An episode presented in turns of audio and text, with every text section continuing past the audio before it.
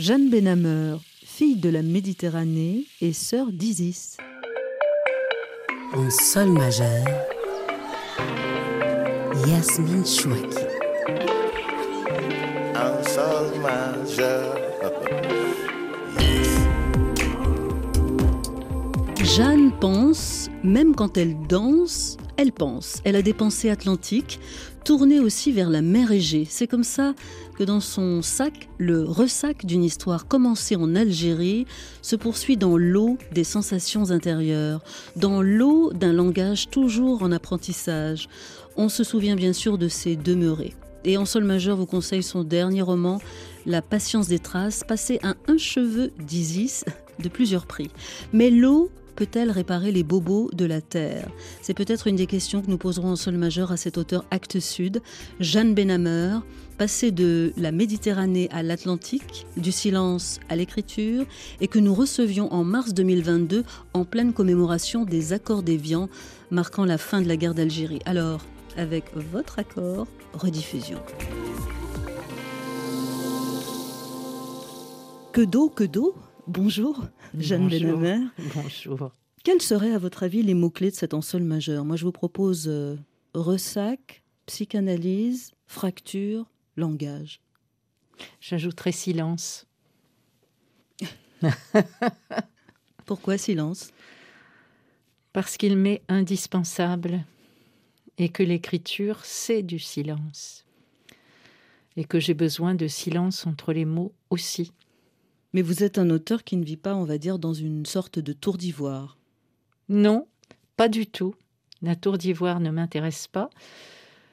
Par contre, le retrait peut m'intéresser pour pouvoir contempler, méditer, nager, laisser venir ce qui vient, et pour mieux après retrouver justement euh, les autres. Et c'est par l'écriture que je retrouve les autres. Donc pas de tour d'ivoire. Euh, D'ailleurs, la preuve tout de suite euh, en pâte d'œuf et en patchouli. You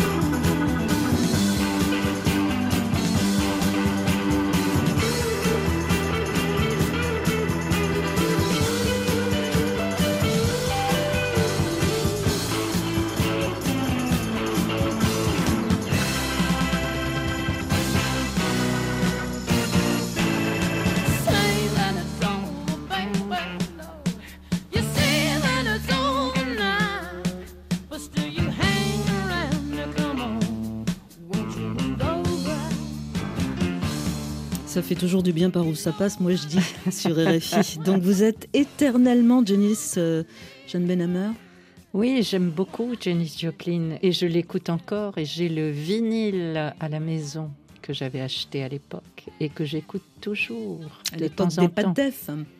pas de def, tunique indienne et pas de soutien-gorge. voilà, ça marchait avec. Et les cheveux, pouf, comme ça. Ouais. Bien sûr. Vous avez été très mai 68 J'ai été très années 70. En 68, j'étais encore lycéenne, j'avais euh, 16 ans et j'étais une élève euh, parfaite. Bien dans le moule, en apparence. Et alors en 70, quand je suis partie à la fac, ça a été vraiment l'ouverture sur le monde. Alors avant cette période, Jeanne, on va devoir quand même convoquer euh, Mm. les étoiles avec notre chapeau de questions en sol majeur.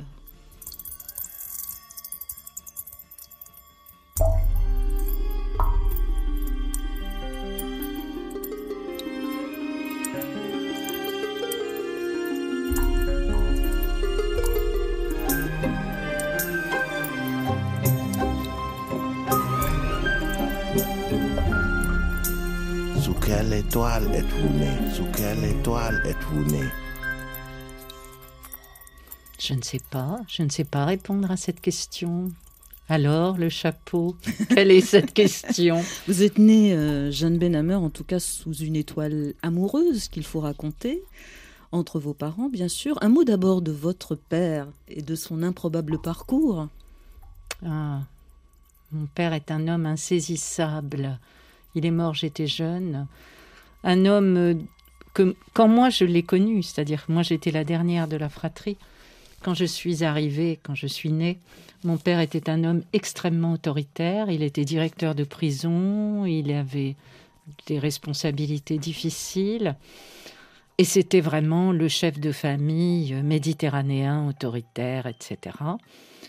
Né en Tunisie? Né- non, il est né en Algérie. Déjà, son père avait franchi la frontière de Tunisie en Algérie. Mais euh, il avait eu une enfance où euh, sa première fugue date, il avait 14 ans. Donc c'est un homme qui a fugué. Je n'ai jamais su pourquoi. Ensuite, à 18 ans, il est parti. Il a traversé la Méditerranée et il s'est baladé en Europe. Et il a fait euh, tous les métiers. Ça, c'est une chose qu'il me racontait et qui, à l'époque, me marquait beaucoup. Il me disait J'ai même lavé les wagons des trains. Il était champion de boxe amateur. Il était euh, très étonnant. C'est le, le passage de la guerre, la Deuxième Guerre mondiale, qui l'a fait complètement basculer, déjà dans le mariage. Ensuite, il a été prisonnier de guerre et il a été très abîmé. Il a eu des blessures difficiles. Il n'était plus le même homme après. Et donc après, il est rentré dans l'administration française. Et moi, je pense qu'à ce moment-là, il est retourné dans le fond aux valeurs de sa famille, qui étaient des valeurs extrêmement conservatrices quand même. hein. Hmm. Donc il est retourné en Algérie en quelle année? Il est retourné en Algérie après la guerre. Il a demandé sa mutation, il a passé des concours pour pouvoir s'occuper de la famille et en particulier de sa mère, ma grand-mère, qui est morte euh, juste avant notre départ d'Algérie.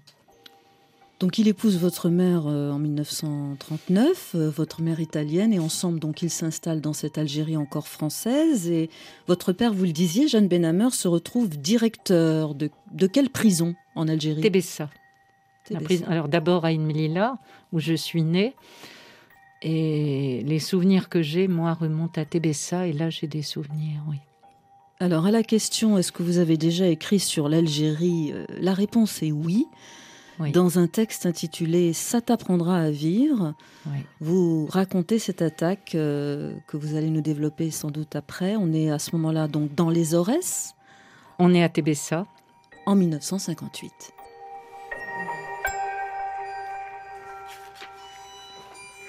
Le commandant de la Légion a envoyé six hommes en renfort pour nous protéger.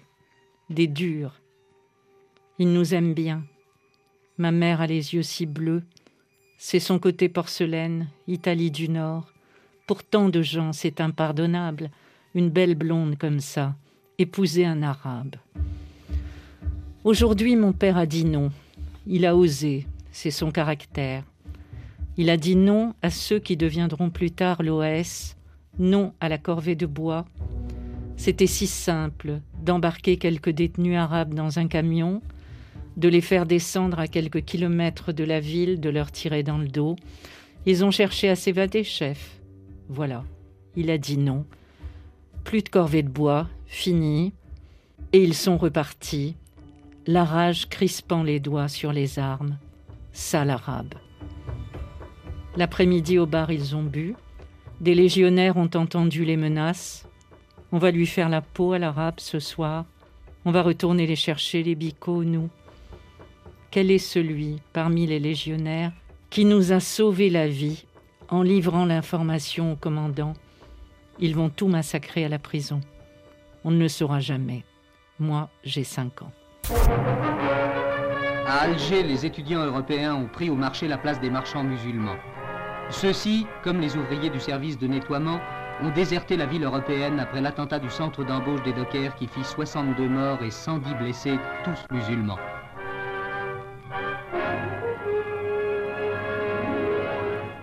Ainsi, chaque jour, mesure-t-on davantage les graves conséquences de la violence entretenue par l'OAS. L'OS, organisation de l'armée secrète, a essentiellement pour but de maintenir l'intégrité du territoire national. L'essence L'Algérie en fait partie intégrante. Cela ne peut être discuté.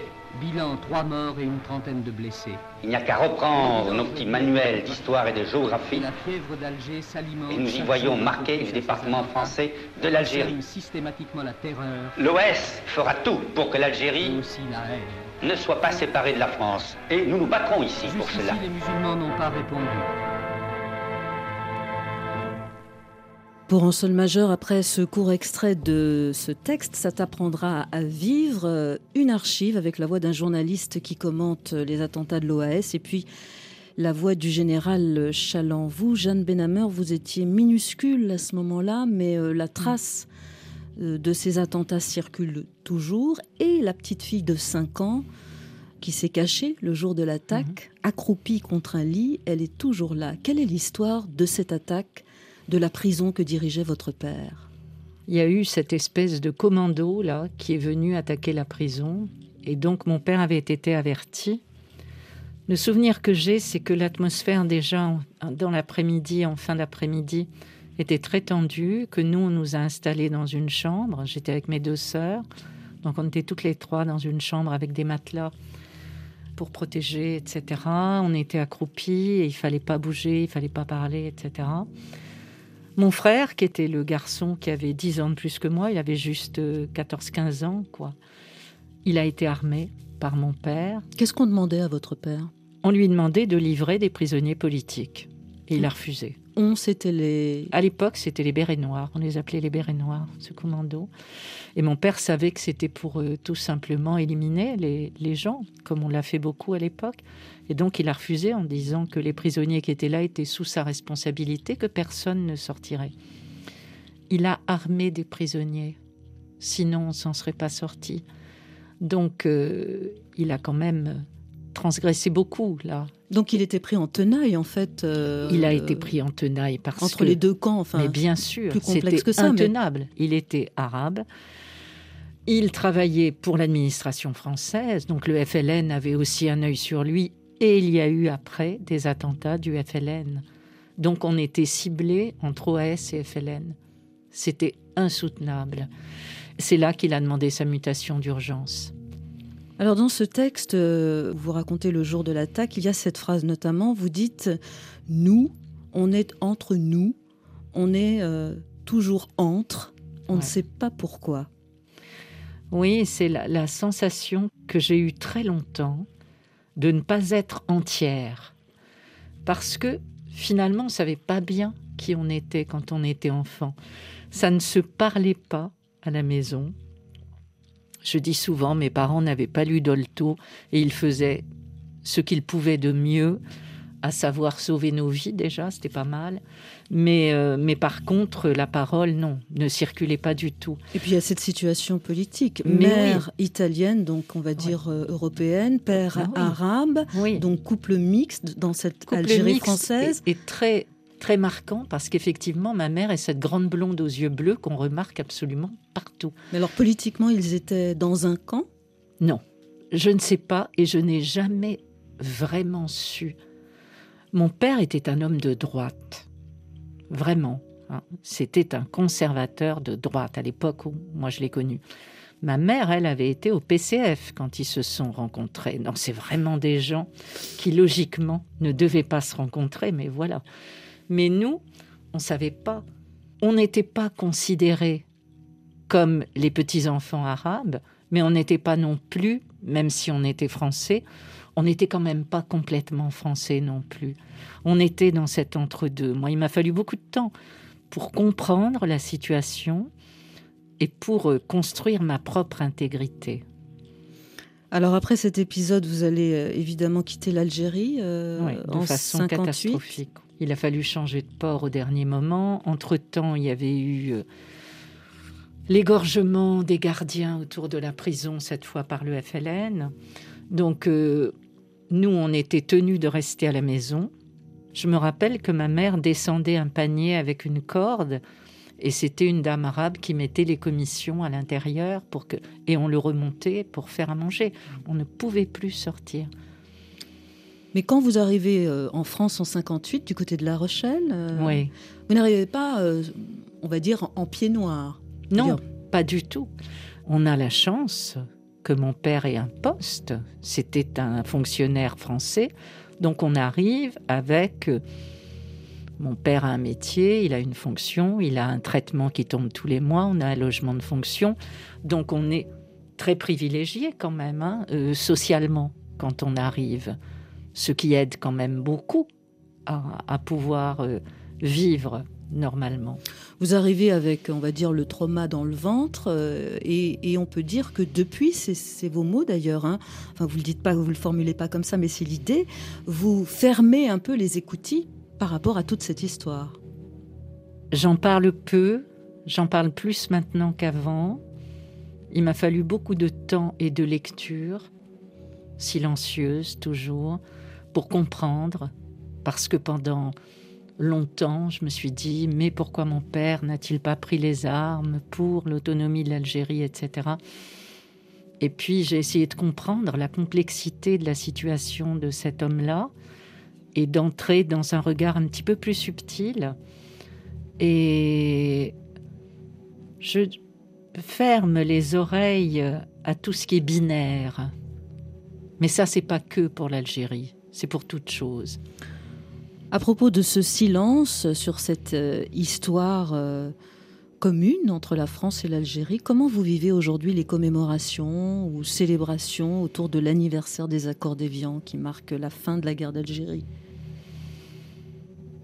Je ne suis pas euh, quelqu'un qui s'intéresse beaucoup aux commémorations, quelles qu'elles soient. Je préfère de beaucoup euh, ce qui se passe dans le vivant et comment les gens évoluent.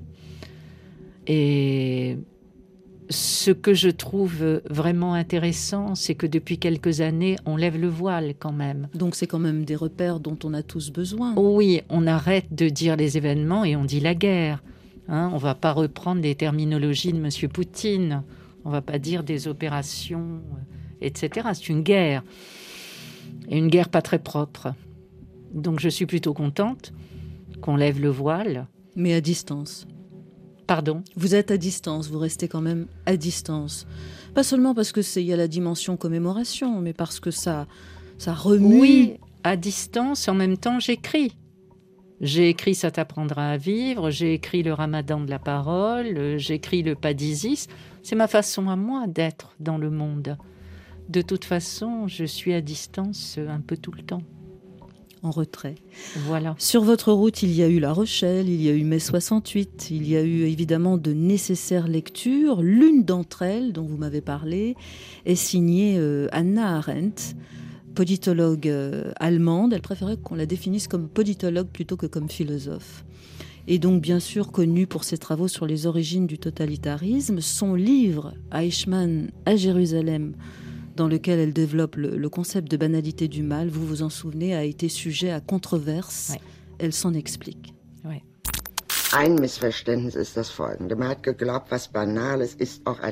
L'un des malentendus a porté sur le terme äh, lui-même. On a associé le mot banal avec quelque chose de quotidien. Ce n'est pas du tout ce que je voulais dire. Je ne voulais pas du tout dire qu'il y a un peu de Eichmann en chacun de nous, ou je ne sais quoi. äh, Pas äh, du tout. La banalité Äh, était un phénomène évident qu'on ne pouvait pas ne pas voir, qui se manifestait dans d'incroyables clichés, dans des façons de parler qui ne cessaient de nous surprendre. Ich will Ihnen sagen, was ich mit der Banalität meine, weil mir Je vais vous dire ce que j'entends par eine. Geschichte Il eingefallen. n'y a là aucune profondeur. Il n'y a rien de diabolique. C'est simplement le refus d'essayer de comprendre, de se mettre à la place de l'autre.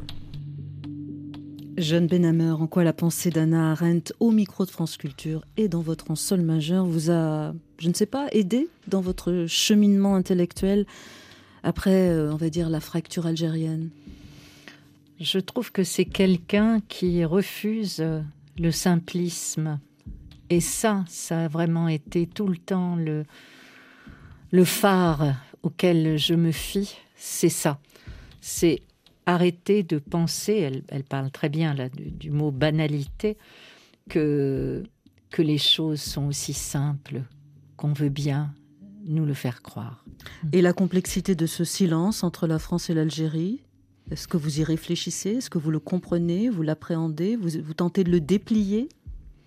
Quand vous parlez du silence, vous parlez de quel silence? De silence par rapport à cette histoire commune, de cette euh, Ouais. guerre d'Algérie euh, qu'on a nommée pendant très longtemps événement, etc. Et peut-être même sur toute l'histoire, le déroulé de la colonisation, etc. Tout ça, on a beaucoup de mal à le nommer, le verbaliser, le formuler ensemble. Je dis, je dis bien ensemble. Oui, moi je trouve que c'est un silence vibrant. C'est un silence qui depuis des années émet des vibrations. Et on les sent. C'est comme quand un, un volcan commence à cracher un peu de lave, on voit bien qu'il y a quelque chose là-dessous. Vous pensez est- à quelle vibration? Ben, je pense au bouillonnement de colère, au bouillonnement d'incompréhension, de haine qui existe et de choses non dites. Ces choses non dites, elles sont forcément acculées à devenir encore plus violentes que les faits eux-mêmes ne l'étaient, et ils l'étaient déjà beaucoup. Donc je pense que oui, on est en train de déplier un petit peu ça, mais on n'en est qu'au début. Une suite pour violoncelle de Bach, pour respirer un peu. Vous êtes partante? Oui, avec plaisir.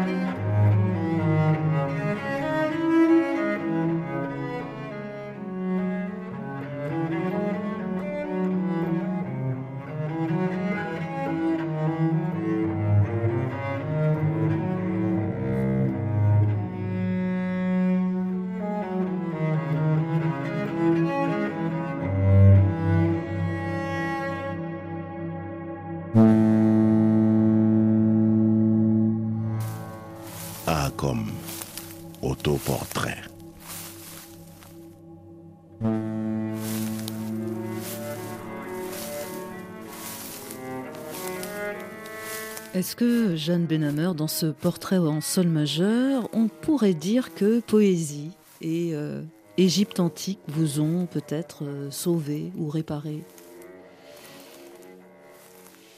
Je pense que la poésie, oui, c'est quelque chose pour moi d'essentiel. C'est la densité du verbe. C'est ça qui me tient. C'est une vraie colonne vertébrale, ça, la densité du verbe. Colonne vertébrale, dites-vous, Oui. car euh, au fond, après l'enfance euh, traumatisée dans une Algérie euh, perdue, il a fallu trouver sa place. Oui. Et là, j'ai eu beaucoup de chance. C'est l'océan Atlantique. Quelle chance que mon père ait été muté au bord de l'océan Atlantique. J'ai découvert l'océan. J'avais déjà découvert la mer sur le bateau quand on a fait la traversée. Et j'avais été, mais habité par la liberté. Déjà parce que sur ce bateau, on pouvait bouger, on n'était plus confiné. Donc moi, je filais tout le temps partout. Je me faisais porter par les passagers et je regardais la mer. Je pense que là, j'ai passé une alliance avec cet horizon-là et l'arrivée sur l'océan Atlantique, ça a été euh, le, le début de tout, c'est-à-dire nager, apprendre à nager, aller à la plage, faire du vélo, euh, retrouver de la liberté. Apprendre à nager et donc euh, tenir debout avec notamment l'écriture et, et la poésie. Avant de partager un extrait de votre recueil Le pas d'Isis, il faut nous redire, Jeanne, qui était Isis, cette reine et cette déesse funéraire de l'Égypte Oui. antique Isis, c'est une figure que je trouve extrêmement intéressante parce que c'était la déesse qui est allée récolter les membres épars de son époux Osiris et elle les a rassemblés pour en refaire un corps vivant. Et moi, vraiment, cette figure m'a accompagnée de façon extrêmement forte comment, avec ce qui est épars, avec ce qui est démembré, on peut refaire quelque chose qui a un souffle et qui est vivant.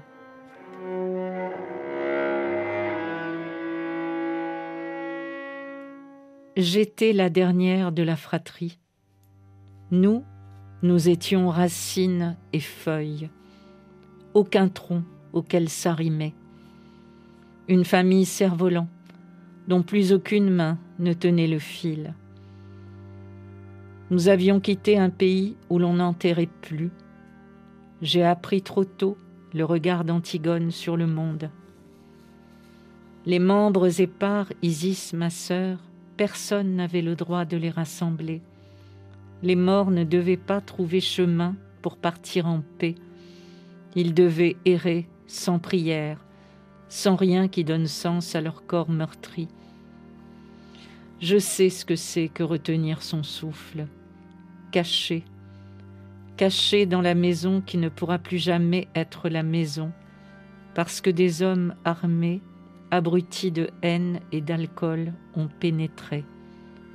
Il n'y a plus de seuil, il n'y aura plus de seuil longtemps, bien après que les parents auront trouvé un ailleurs et une autre maison. Comment comprendre que aussi Isis, comme toi, aurait aimé rassembler les membres épars de leur vie? Le pas d'Isis, euh, pour sol majeur, donc aux éditions euh, Bruno Doucet, avec une Isis, Jeanne Benhammer, qui vous permet de dire euh, poétiquement la fragmentation de votre monde. Oui, c'est une, euh, une sœur qui est un double et que je rejoins d'ailleurs à la fin de ce long poème. On ne forme plus qu'une. Et cette adresse à Isis m'a beaucoup aidé, le fait de m'adresser à cette déesse funéraire. Oui, m'a aidé à faire venir des choses. Il est plus facile de, de s'adresser à, à une déesse funéraire qu'à des mortels? Euh, sûrement pour moi, oui. Mais j'aime bien aussi les mortels. Vous avez d'autres doubles. hein? Vous n'avez pas que Isis, vous avez aussi Phèdre, vous avez aussi Antigone? Oui, c'est vrai que ce sont des figures de tragédie. Quand j'ai rencontré l'histoire d'Antigone, mais pour moi c'était une révélation. Moi j'avais vu hein, euh, sur le marché euh, deux femmes qui étaient mortes et qu'on n'avait pas le droit d'enterrer. Je sais ce que c'est ça. J'étais très petite et c'était pour l'exemple, il fallait les laisser. Quand j'ai lu Antigone, quand on l'a travaillé à l'école, c'était extraordinaire. Et quand j'ai lu Phèdre, ça a été vraiment... euh, quelque chose d'extrêmement fort pour moi, même si mes tourments n'étaient absolument pas ceux de Phèdre, de trouver l'intensité de la souffrance écrite. Parce que c'est quand même ça la littérature. On donne forme à quelque chose qui, s'il reste informe, vous envahit et vous empêche de vivre. Moi, quand j'ai lu ça, j'avais l'impression de qu'on parlait de moi. Et donc, je me suis sentie moins seule et moins folle. Folle, dites-vous Bien sûr, folle, oui, la peur de la folie. Parce que je ressentais les choses avec une telle intensité, ça ne collait pas avec la réalité. Donc il y a des moments où je me disais, bon, c'est moi qui déraille. Mais heureusement, la littérature m'a montré que je ne déraillais pas. Est-ce que la poésie est aussi un lieu qui vous a permis de revenir sur euh, éventuellement votre métissage à vous? Oui, mais ça, j'y suis revenue déjà, euh, en fait, depuis que je, que je fréquente cette île de la mer Égée, où je me suis rendu compte, dès que j'y ai mis les pieds, que j'étais chez moi. J'étais chez moi parce qu'il y avait la lumière, parce qu'il y avait la végétation. Il y avait tout ce que j'aimais entre 0 et 5 ans. Et je crois que c'est là que j'ai senti, voilà, à quel point moi je venais de tout ça. Après, je l'écris, mais il faut d'abord que moi je le ressente. Alors allons voir un tout petit peu quel visage il peut avoir ce métissage.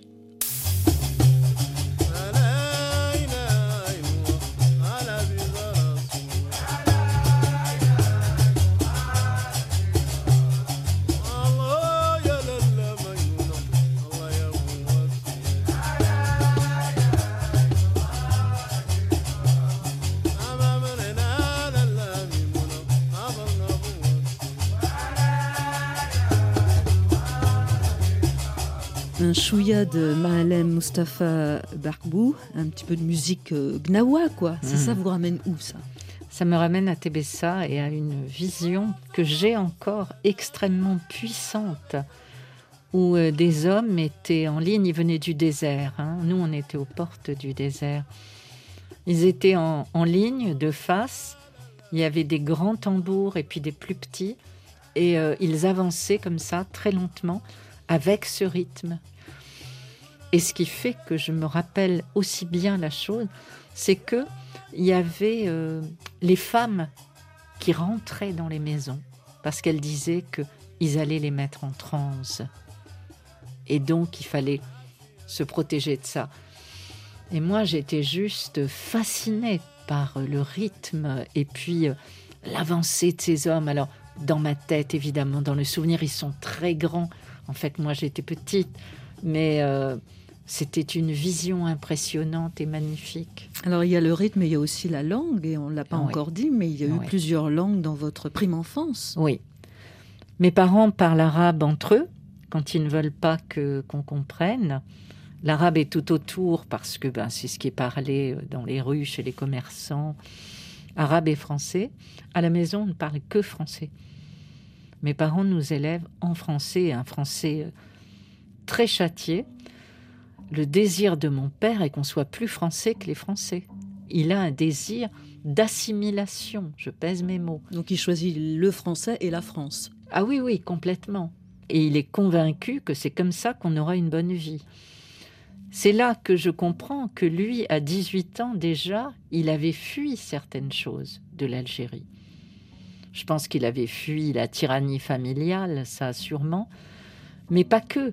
Il avait envie d'aller vers, vers d'autres cultures, d'autres façons de vivre.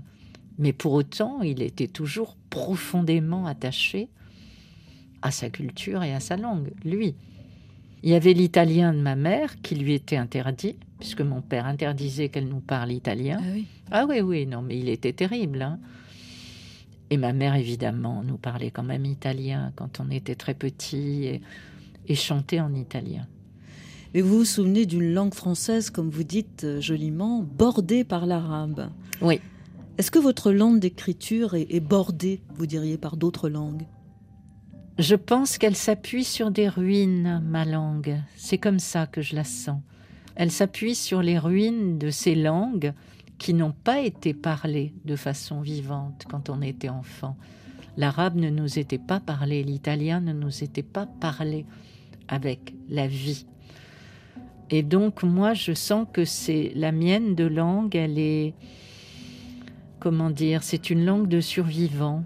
Donc c'est une langue économe qui n'aime pas les fioritures et qui essaie d'aller tout le temps à la justesse de la, de la densité euh, du verbe. C'est pour ça que le poème me plaît autant. Mais en même temps, la question de la maîtrise de la langue, car elle est là, cette Oui. maîtrise, vous a fait un- vous interroger un jour de façon romanesque sur l'analphabétisme. Oui, moi je suis entrée dans la langue française, dans la littérature, je devrais dire, avec un bonheur total. Et euh, oui, je me suis beaucoup interrogée sur ce qui fait que quelqu'un peut refuser d'entrer dans une langue. Il faut lire les demeurés ou, Voilà. ou le, ou le relire. L'origine d'un roman est souvent lointaine, dites-vous, Jeanne. Quelle est l'origine de votre nouveau roman qui paraît chez Actes Sud, La patience des traces? Eh oui. Je me suis rendu compte seulement, une fois que j'avais terminé le roman, que ça répondait à une question que mon fils m'avait posée quand il était très petit, qui était Alors l'âme, c'est la femelle de l'esprit Et moi j'étais mais atterrée, atterrée par cette question. Mais je pense que cette question-là, elle est restée très profondément à l'intérieur de moi et que quelque part, dans la fin de la patience des traces, on a un élément de, de réponse. J'en ai parlé depuis à ce fils qui est devenu libraire. et voilà. Et lui ne se rappelait pas cette question. Et il y a quelque temps seulement, il m'a dit, mais tu sais, c'était le moment à l'école où on était en train de classifier le mâle, la femelle, on apprenait ça. Euh, voilà, la chatte, la femelle du chat, etc. En tout cas, l'âme est centrale dans votre roman et votre Oui. personnage euh, psychanalyste a un nom qui arrête. Il s'appelle Simon l'humain. Oui, j'ai failli l'enlever, hein, ce nom, parce que c'est ce qui m'est venu, c'est ce que je voyais écrit sur la plaque. Vous avez enlevé l'apostrophe. hein? Et euh, oui. Et puis je me suis dit, eh ben non, tant pis, si c'est trop, bah tant pis, j'assume, je m'en fous, c'est ce que moi j'ai vu, donc je l'écris. Qu'est-ce Voilà. qui peut déstabiliser euh, un psychanalyste rompu à l'exercice de l'écoute, rompu à l'exercice de l'accueil des traumas des autres? Réponse un bol ébréché. Que symbolise ce bol qu'il casse un beau matin Il est plus qu'ébréché le bol, il est cassé en deux. C'est-à-dire que ce bol auquel il tenait finalement, hein, sans le dire, lui a échappé des mains. Je pense que c'est peut-être là que se passe la chose la plus importante. Comment a-t-il pu laisser ce bol lui échapper? Et il se retrouve avec les deux moitiés et elles ne pèsent pas le même poids. Il part sur cette sensation étrange. Il y avait un objet qui était utile, qui servait à quelque chose et qui avait une valeur symbolique. Et soudain, on a deux choses au lieu d'une, les deux choses qui ne pèsent pas le même poids, et il pense à sa vie. Mhm, Il y a quelque chose de fissuré en lui. Alors il va tenter de d'enquêter de se retrouver lui-même dans un ailleurs qui s'appelle le Japon. C'est une destination évidemment minutieusement choisie, Jeanne Benhammer. Oui, et euh, c'est une destination qui est venue parce qu'on m'a offert un, un livre magnifique sur les tissus anciens japonais et beaucoup de contemplation. Plein d'images me venaient et du coup j'ai décidé d'envoyer Simon aller voir un peu tous ces tissus. La connaissance fine de notre malheur permet-elle une vie meilleure? Comme un vêtement qui s'ajuste bien sur notre corps et ne gêne plus nos mouvements, la nudité en dessous, enfin connue et protégée? Simon peut maintenant le porter ou l'enlever, le vêtement. La nudité en dessous, il la connaît. Combien de temps pour accepter la complexité Au matin du lendemain, quelque chose en lui respire mieux, même s'il sait qu'il va falloir tout réajuster. L'eau chaude du bain l'a fait dormir d'un coup en rentrant la veille. Toute pensée tue. Mais ce matin, en lui, martèle le travail de l'évidence. Il ne peut plus rester à la place qu'il s'était assignée. Se considérer comme la victime offensée de l'amour et de l'amitié, c'était confortable, douloureux et confortable, clair en apparence et bien immobile. Il a bougé. Un espace en lui s'est ouvert. C'est moins confortable, mais il y a de l'air. Jusqu'où s'aventurer? Voilà un petit extrait de La patience des traces avec vous, Jeanne Benhammer, pour un sol majeur. Alors, Simon, votre personnage, doit résoudre son énigme à lui. Et euh, ça passe par euh, un ailleurs, le Japon, par d'autres gestes, par d'autres rites et, et par une, une île, une petite île où, vous l'évoquiez rapidement à l'instant, où l'on tisse depuis la nuit des temps de façon traditionnelle. Le métier à tisser étant évidemment une métaphore. C'est à la fois une réalité parce que ça existe sur cette île et que le métier à tisser représente toute une gestuelle intéressante. Et bien sûr, c'est une métaphore du métier de Simon, de la psychanalyse aussi. Du texte aussi. Oui. Et de cette Pénélope, Pénélope qui tisse le linceul quand même, hein, de la Herte. Qu'est-ce qui vous intéresse, vous, dans la dimension psychanalytique de Simon l'humain? Ce qui m'intéresse, c'est que c'est un homme qui a derrière lui des années et des années d'écoute. Et il a poli cette écoute. C'est une écoute très aiguë qu'il a. Et cette fois, il la tourne vers lui-même. Il va écouter les choses qui viennent et qui se disent dans le silence. Il peut le faire parce qu'il a toutes ces années de psychanalyse derrière lui. La patience des traces avec une morale, je mets plein de guillemets parce qu'il n'y en a pas du tout de morale, ne me faites pas les gros yeux. On va dire une vérité peut-être objective d'analyste, à savoir que les enfants se consolent moins bien de leur chagrin que les adultes. Sauf que les adultes sont des anciens enfants. Ah, c'est très joli. oui, les enfants vivent leur chagrin comme des choses qui sont éternelles. Le chagrin d'un enfant est terrible quand il se manifeste, parce qu'on a l'impression qu'il touche le fond de la tragédie humaine. Est-ce que ce roman vous a fait avancer euh, sur la question de vos traces à vous? Ben, ce roman m'a permis d'écrire le pas d'Isis. Hmm. C'est parce que j'ai écrit La patience des traces, parce que j'ai accompagné Simon, l'humain, dans ce dévoilement qui est le sien et dans ce cheminement jusqu'à ce qu'on peut considérer comme l'âme. Moi, ça m'a permis effectivement après de dire je dans un texte poétique et d'écrire le pas d'Isis. Est-ce que pour vous, Jeanne Benhammer, l'écriture, c'est une cicatrice qui parle, Non. encore vivante? Non. L'écriture, c'est une création qui peut avoir lieu parce qu'on a appris à caresser ses propres cicatrices. Il y a un jour où on apprend ça, et alors on peut écrire librement. Il n'est pas question que l'écriture, pour moi, soit une cicatrice. Non. Est-ce que ça pourrait être un lieu, l'écriture? C'est mon chez-soi. C'est le chez-soi qui est le mien.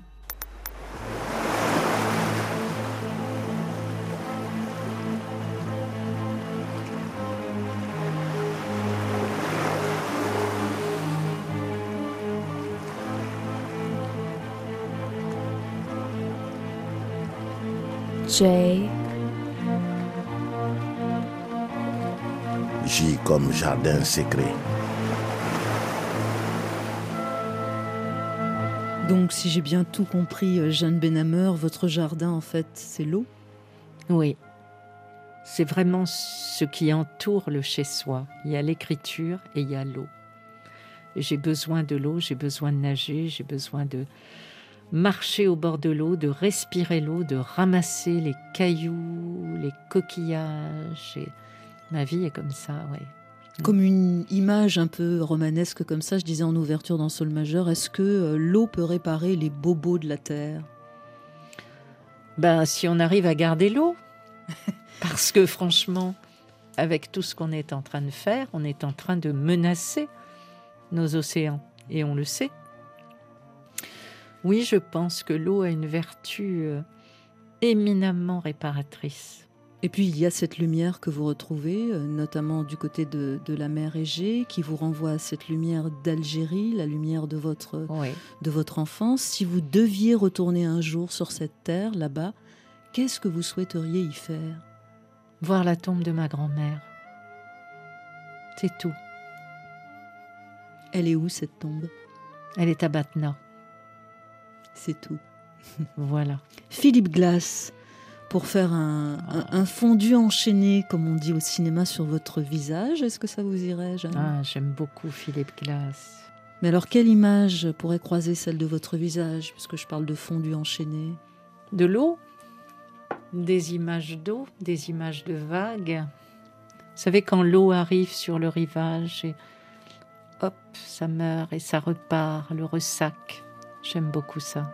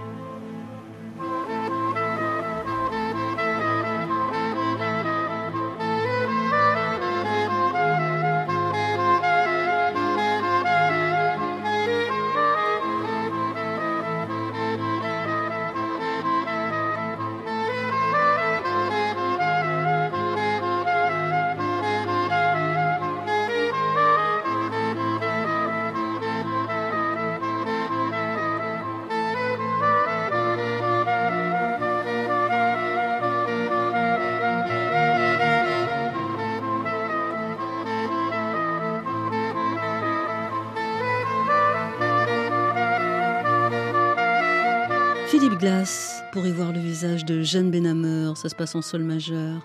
Émission à retrouver en podcast sur l'appli de votre choix et sur notre site rfi.fr. Caroline Filiette, Laura Pinto, Yasmine Chouaki, le trio vous espère samedi prochain pour accueillir Nejib Sidi Moussa. À la semaine prochaine.